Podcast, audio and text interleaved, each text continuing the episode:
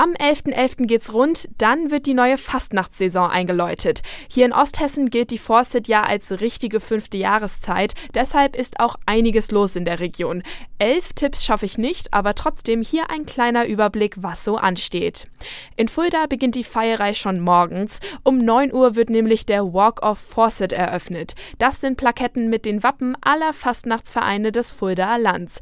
Jan-Christoph Frühauf von der Fuldaer Karnevalsgesellschaft erzählt, wie es dann weitergeht. Um 11.11 Uhr wird mit elf Böllerschüssen am Buttermarkt die Kampagne eröffnet. Und die Fuldaer Karnevalsgesellschaft wird dann abends auch wieder ganz traditionell weitermachen. Erst einmal muss Prinz Ralf Ralf Medicus Fidelicus und seine Mannschaft abdanken. Und voller Erwartungen dürfen wir dann auch endlich die neue Prinzenmannschaft intronisieren. Auch um 11.11 Uhr .11 wird in Burghaun das Rathaus gestürmt. Dann wimmelt das Büro vom Bürgermeister nur so von bunt gekleideten Prinzen und Gardemädchen.